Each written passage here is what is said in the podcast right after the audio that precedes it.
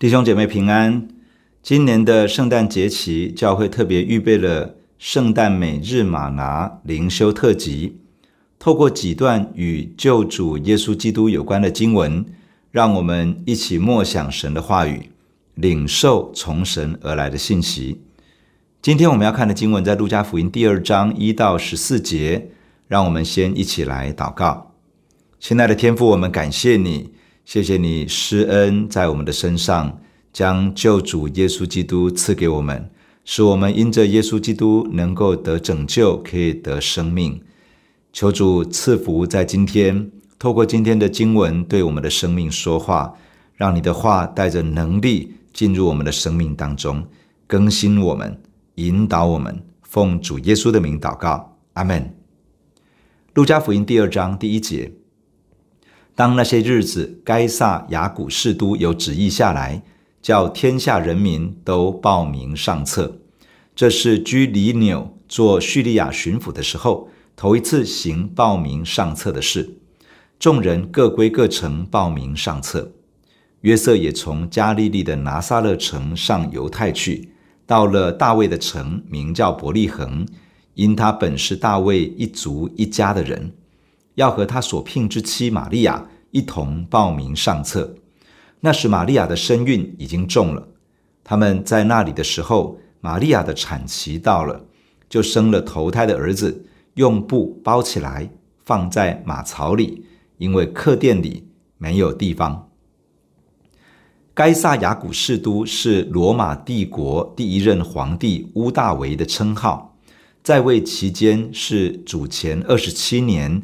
到主后十四年，该萨原本是罗马执政官的名字，在他死了之后，被罗马的元老院追封为神。他的养子屋大维继承了该萨的地位，也将该萨变为罗马皇帝的头衔之一。亚古士都的意思是神圣的、高贵的、可敬的。这个称号的本身。相当于是自称为神，而他也自称是神的儿子。罗马帝国是在当时世界上最强大的国家，军事、政治、经济、建设等等各方面都有相当的成就。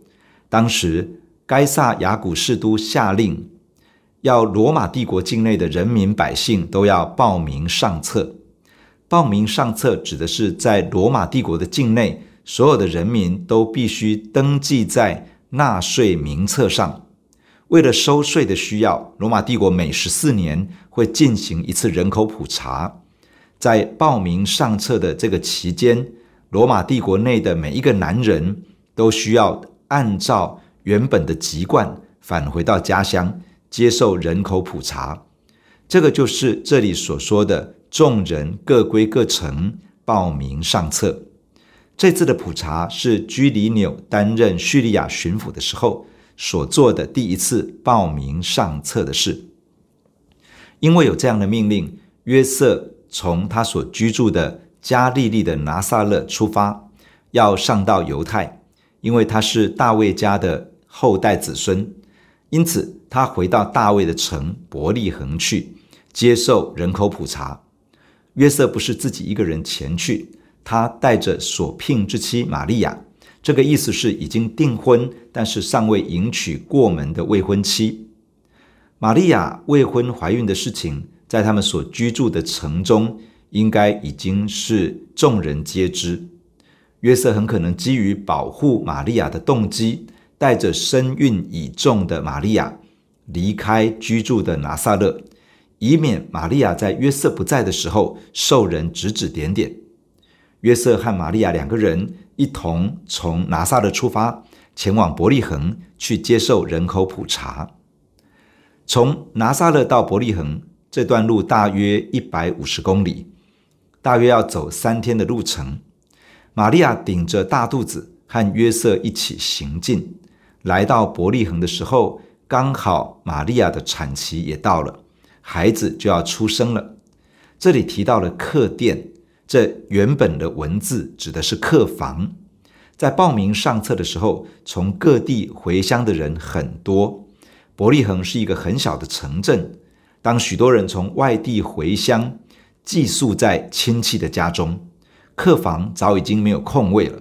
因此，这些接待本族亲戚的伯利恒人，将家中牲畜使用的棚子开放，让回乡的旅客可以暂时性的使用。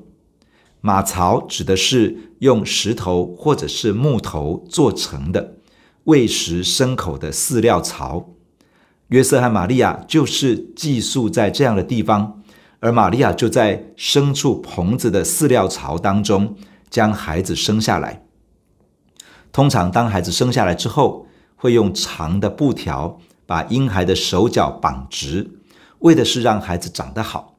生产的时候，通常也会有产婆，也就是收生婆，在一旁协助。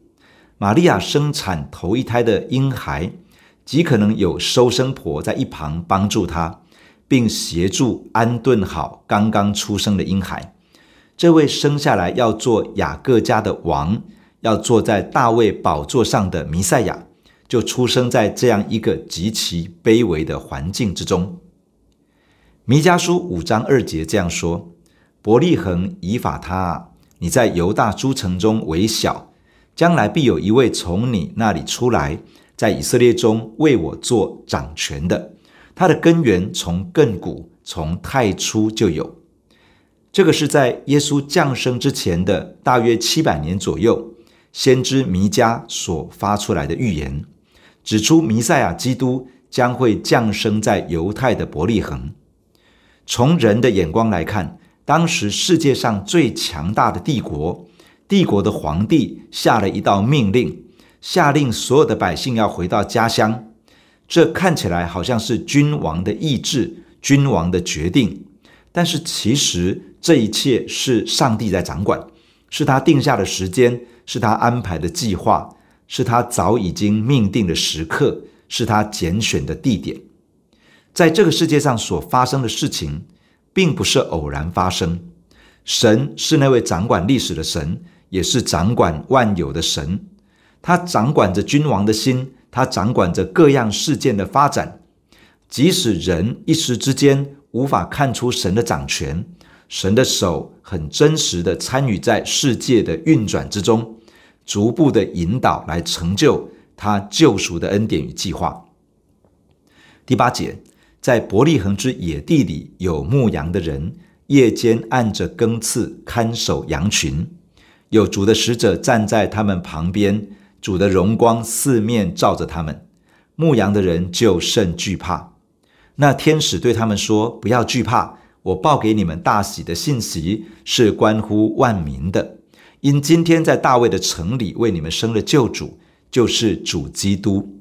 你们要看见一个婴孩包着布卧在马槽里，那就是记号了。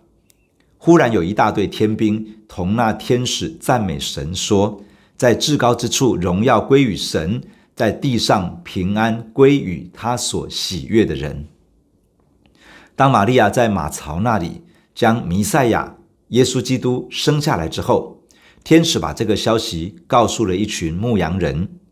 经文这样说：在伯利恒之野地里有牧羊的人，夜间按着更次看守羊群。伯利恒距离耶路撒冷大约十一公里，许多圣殿献祭使用的羊群就在伯利恒的附近乡间牧放。当时牧羊的人有时候会将羊群带出羊圈。前往野外寻找牧草，在野外放牧的时候，会有牧羊人在野地里面昼夜轮班看守羊群。这个时候应该不是冬天寒冷的季节，因此夜间还可以将羊群停留在郊野。就在弥赛亚降生的那个晚上，有主的使者站在这些牧羊人的旁边。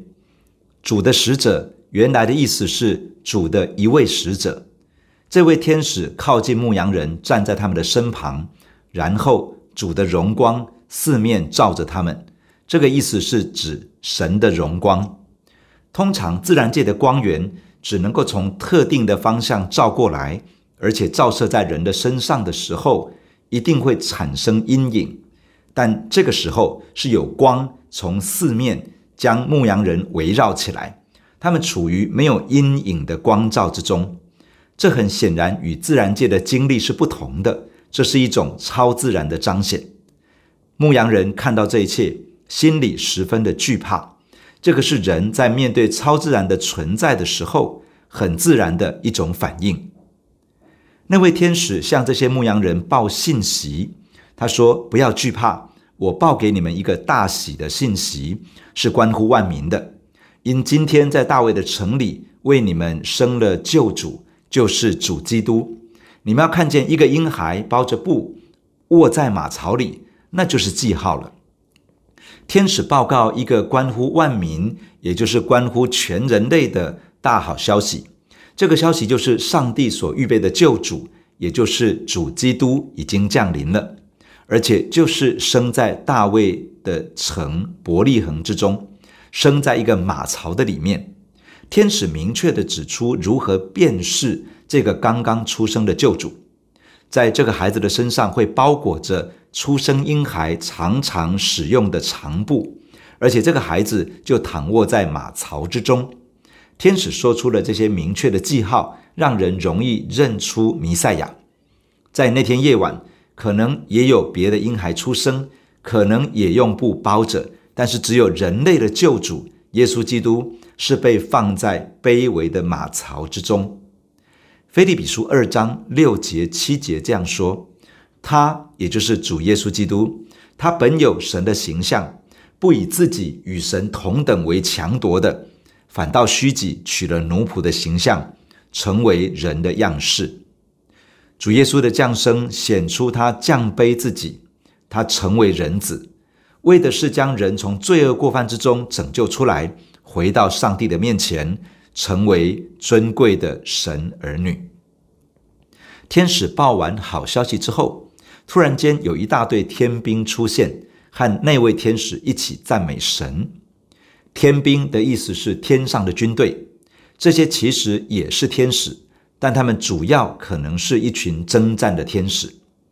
那位天使与众天军一起赞美神，说：“在至高之处，荣耀归于神；在地上，平安归于他所喜悦的人。”至高之处指的是神宝座所在之处，这里的意思是荣耀归给在至高之处的神，也就是说，透过弥赛亚耶稣基督谦卑的降生，要使那位在至高之处的神得到最大的荣耀，而因为人类的救主耶稣基督来到这个世界，真正的平安要临到在这个世界上神所喜悦的人。天使向牧羊人所报的信息，说到关乎全人类的大喜信息，是救主降生来到这个世界，这个是真正的好消息，而且对全世界的每一个人而言都是真正的好消息。人很容易期待一些人以为的好事来到，认为那些是好消息，可能期待加薪，可能希望升官升迁。可能想要发财，可能想要一夜致富，可能希望有一个对象，可能期待建立自己的家，可能想要拥有自己的房子、产业，可能希望有更好的成就，可能想要得到肯定、称赞、好名声，可能希望太平无事，可能期待无灾无病。人容易希望以上这一切的发生，希望听到这种好消息。但是人类落在罪恶的捆绑与魔鬼的欺骗之下，黑暗的权势在人的生命当中不断地做偷窃、杀害与毁坏的事情，结果人与祝福的源头，也就是上帝自己，越来越遥远。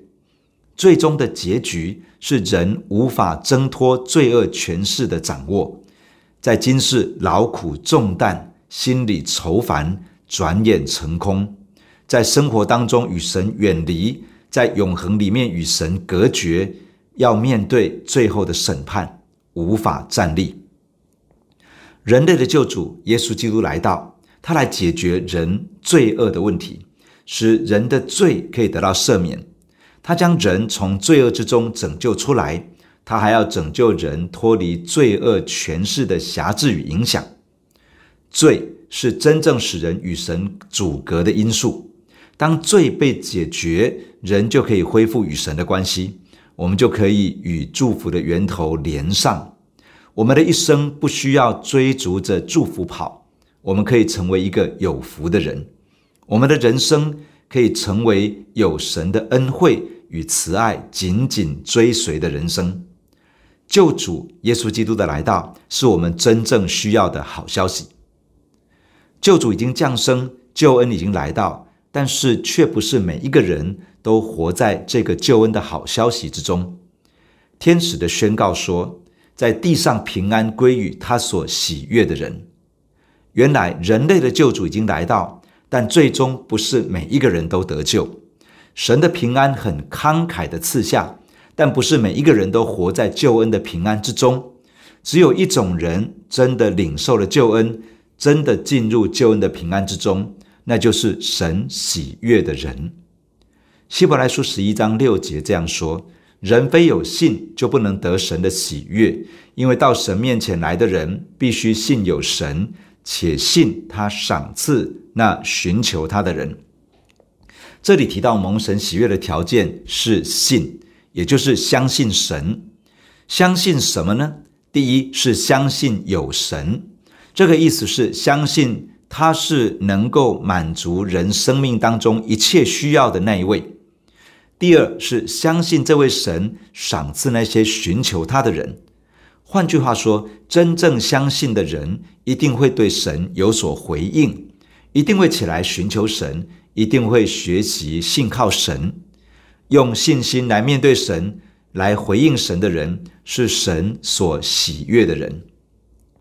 这样子的人，当听到福音救恩的信息，当听到主耶稣的名，他会想要将自己的心敞开，接受神所预备的救恩。这样的人，当听到了神的话语，会愿意回应神，照着去遵行。这样的人认识神的属性之后，会期待自己的生命改变，反映出神的荣光。这样的人听到了神的应许，会来到神的面前求告神，渴望神的应许成就。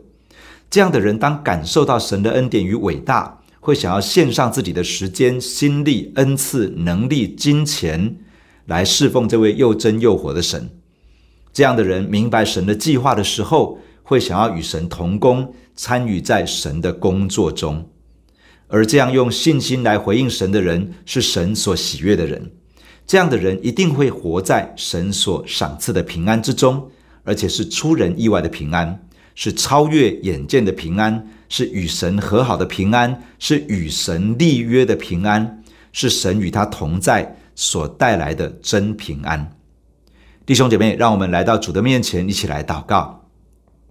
亲爱的主，我们感谢你，谢谢你，我们的神，你是掌管着人类历史发展的那一位，你掌管着君王的心。地上好像看到人在掌权柄，但是你掌管着这些有权柄之人的心。谢谢你，你掌管着事情的发展，你掌管着文明的演进。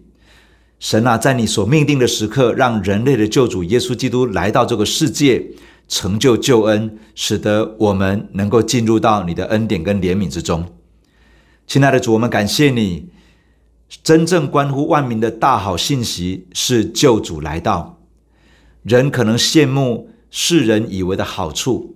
但是人类真正的好消息是救主来到，因为借着耶稣基督要把人从罪恶之中拯救出来，要透过主耶稣让人的罪恶过犯得到赦免，而人可以脱离罪恶的捆绑跟辖制，人也可以胜过罪恶所带来的后果和影响，人的生命可以真正的翻盘，可以真正的改变。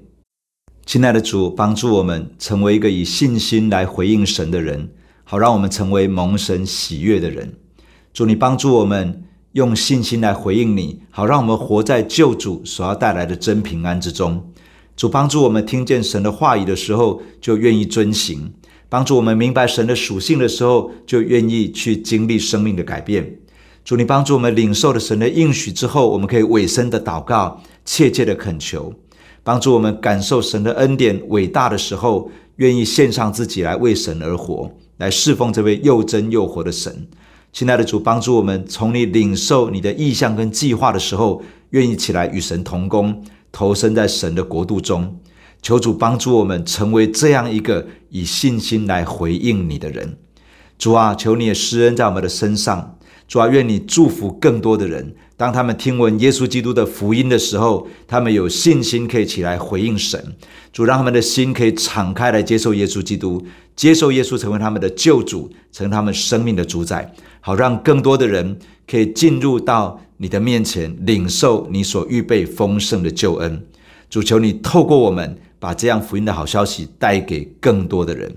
谢谢你听我们的祷告，奉耶稣基督的名，阿门。